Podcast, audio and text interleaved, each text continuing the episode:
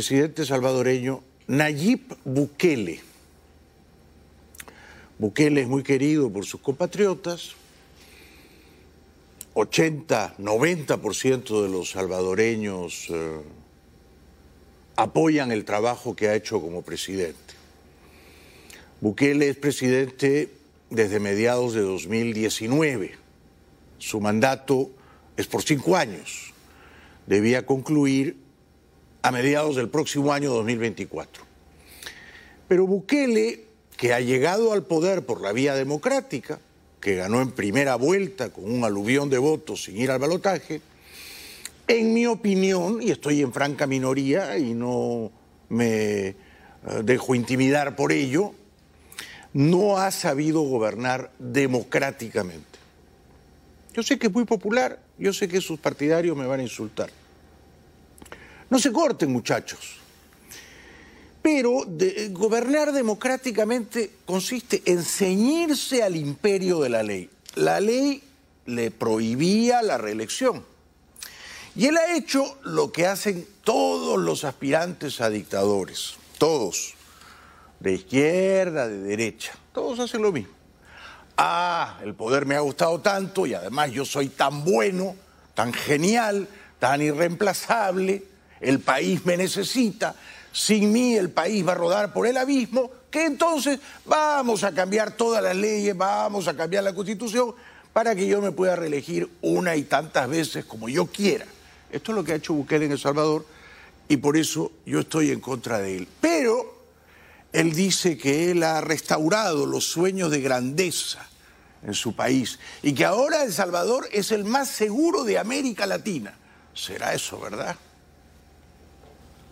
Hoy, a cuatro años de nuestro gobierno, nadie se atreve ni siquiera a negar que por primera vez en nuestros 202 años de historia, el país más pequeño del continente ha dado los primeros grandes pasos para lograr su sueño de grandeza.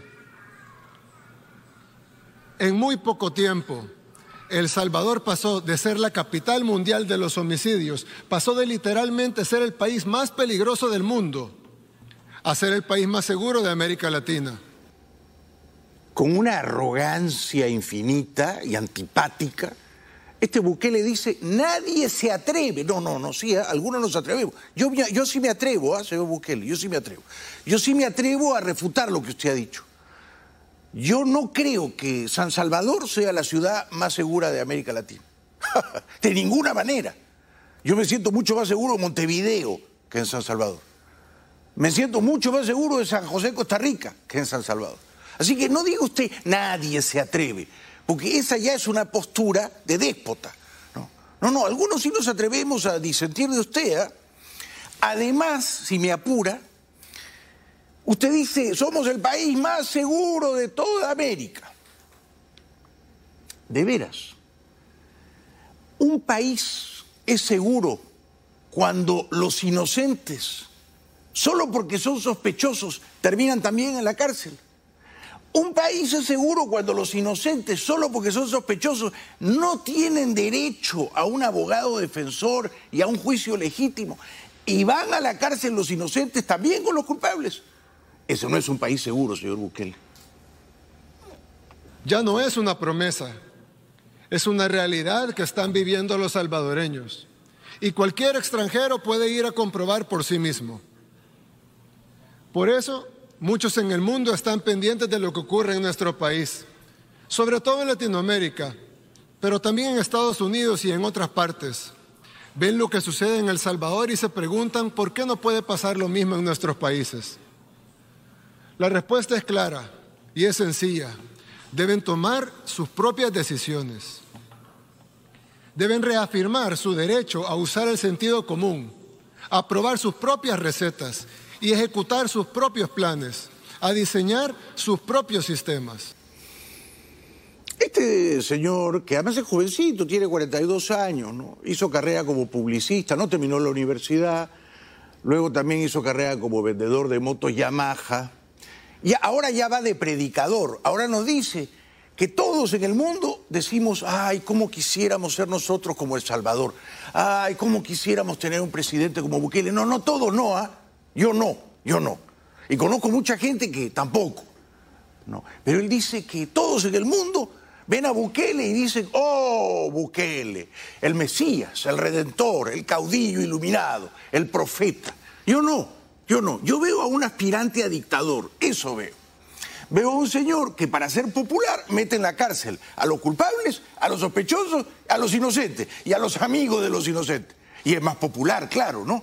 Porque están en la cárcel todos los pandilleros y también un montón de inocentes. Pero, insisto, un país en el cual hay, no mil, no mil, en el cual hay 100 inocentes en la cárcel, ¿es una democracia funcional? ¿Es un Estado de Derecho robusto? Los inocentes no pueden ir a la cárcel, además sin derecho a defenderse, sin derecho a un abogado, a un juicio legítimo, no.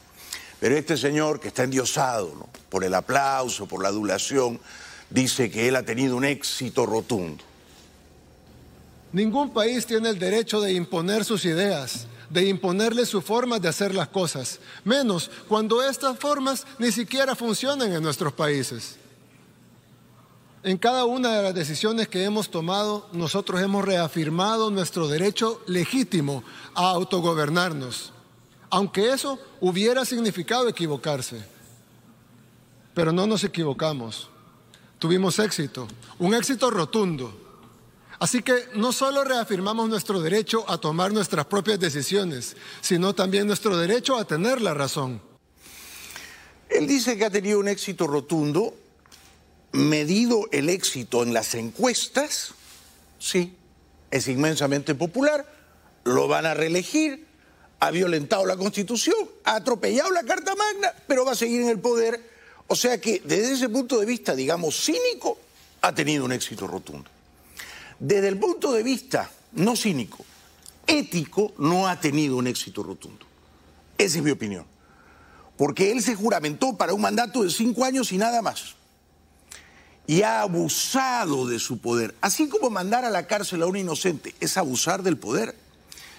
Cambiar las leyes y la constitución para ir a un periodo más y a otro más y a otro más, también es abusar del poder. Y quien hace eso no tiene un éxito rotundo porque da un mal ejemplo a esa sociedad. Luego él dice, no hay una fórmula que funcione para todos.